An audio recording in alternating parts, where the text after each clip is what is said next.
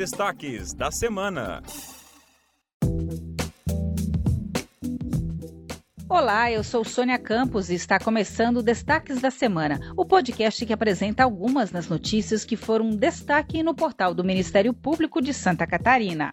E eu sou Guilherme Mai. Aqui nós apresentamos só um resumo das notícias que divulgamos esta semana, de 18 a 22 de outubro. Mas você pode saber mais sobre cada uma e outras mais no nosso portal mpsc.mp.br.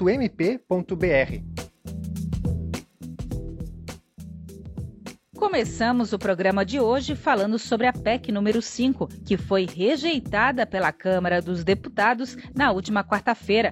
A proposta alterava a composição do Conselho Nacional do Ministério Público, com o intuito de enfraquecer a atuação combativa do MP em defesa da sociedade.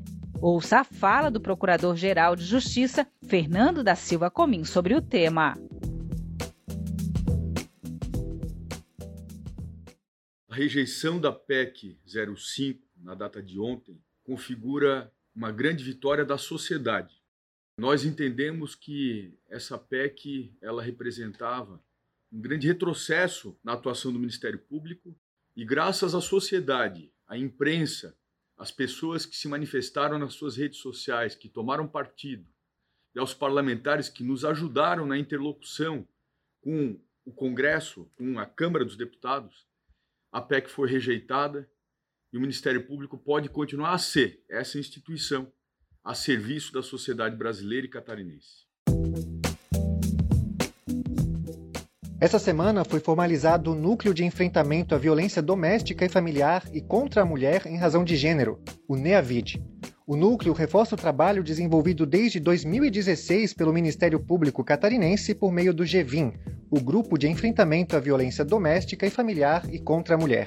Para ampliar o debate em torno do tema, o NEAVID tem como membros natos os coordenadores ou coordenadores adjuntos dos Centros de Apoio Criminal e do Centro de Apoio dos Direitos Humanos e Terceiro Setor, e mais quatro membros da instituição. O subprocurador-geral de Justiça para Assuntos Institucionais, Alexandre Stefani, fala mais sobre esta nova ferramenta de combate à violência doméstica.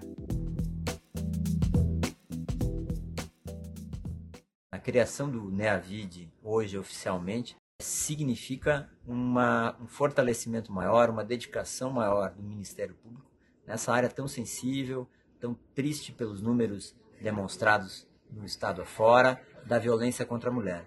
O Ministério Público já tem uma trajetória é, de atuação no combate que vem desde a instituição do GEVIM há bastante tempo e agora dá um passo além com a implementação do, do NEAVID, é? que é um núcleo que sai de ser um braço do CCR para ser um, núcleo próprio, vinculado à substitucional, mas que, acima de tudo, demonstra que o Ministério Público se preocupa muito com essa área e que reconhece que tem que atuar cada vez mais, tem que fomentar essa atuação, buscando sempre diminuir esses números tão tristes da violência contra a mulher em nosso estado. E sobre o caso da chacina em uma creche em Saudades, no oeste do estado, a perícia médica oficial concluiu que o homem denunciado pelo crime tinha plena capacidade de entender o caráter criminoso na época dos fatos. Agora, o juiz irá decidir se o acusado será julgado pelo tribunal do júri. A perícia também indicou que o réu possui transtorno mental atualmente, mas na época dos crimes ele apresentava estado mental, emocional e comportamental proporcionais e plenas capacidades cognitivas. Segundo o Instituto Geral de Perícias, o acusado sofre de distúrbio psiquiátrico atualmente, mas esses sintomas não comprometeram sua autonomia e rotina diária na época. Agora vamos dar um giro pelo estado e acompanhar as atividades do Ministério Público de Santa Catarina.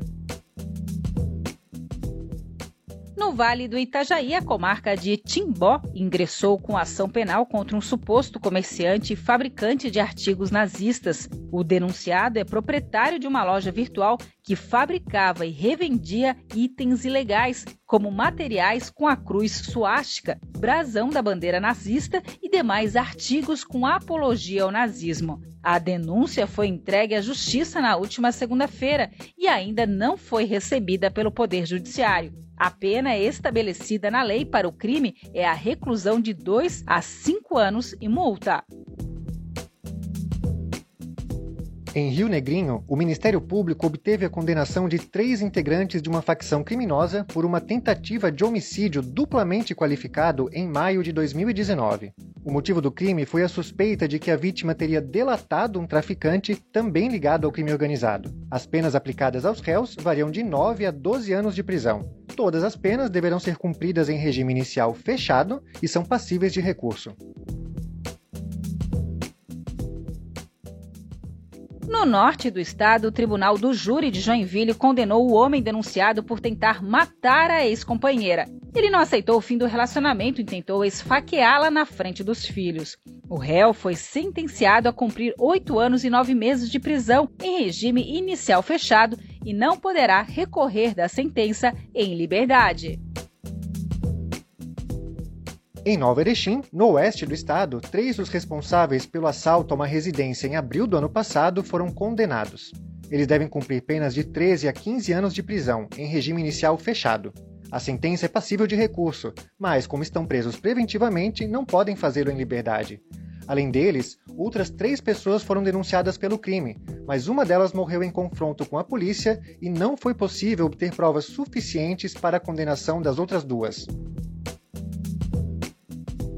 E para encerrar, o MP catarinense obteve o bloqueio dos bens das servidoras envolvidas em casos de fura-fila da vacina em Uruçanga. As investigadas são a secretária municipal de saúde, a coordenadora da vigilância epidemiológica municipal, a coordenadora de atenção básica à saúde, duas enfermeiras e uma técnica de enfermagem da rede municipal de saúde. A promotora de justiça, Juliana Ratum Frasson, explica o caso. Promotoria de Justiça da Comarca de Uruçanga interpôs ação civil pública em face da secretária de Saúde do município, a coordenadora de Vigilância Epidemiológica, a coordenadora de Atenção Básica, duas enfermeiras e uma técnica enfermagem servidoras do município de Uruçanga, por atos de improbidade administrativa cometidos na condução e execução do plano de imunização da Covid-19 o Ministério Público, após uma aprofundada investigação, verificou que as coordenadoras do plano de imunização, hora res, é, deixaram de aplicar as determinações oriundas do Estado de Santa Catarina para uh, estabelecimento do calendário de imunização da Covid-19 no município o que acabou por subverter, em vários casos em várias situações diferentes, a ordem de vacinação, permitindo que pessoas fossem imunizadas em períodos anteriores ao que previamente estabelecido no calendário. Isso aconteceu, por exemplo, com os profissionais de saúde da própria Secretaria de Saúde, que acabaram sendo imunizados em períodos anteriores ao que própria, os próprios profissionais da linha de frente do município e do centro de triagem. Isso aconteceu também com profissionais de saúde de estabelecimentos privados, que acabaram sendo imunizados como tal, sem nem sequer comprovar o vínculo empregatício com esses estabelecimentos. E o mesmo aconteceu também com o grupo prioritário dos caminhoneiros, cuja algumas pessoas foram imunizadas por essa condição sem sequer comprovar que exerciam ela de fato.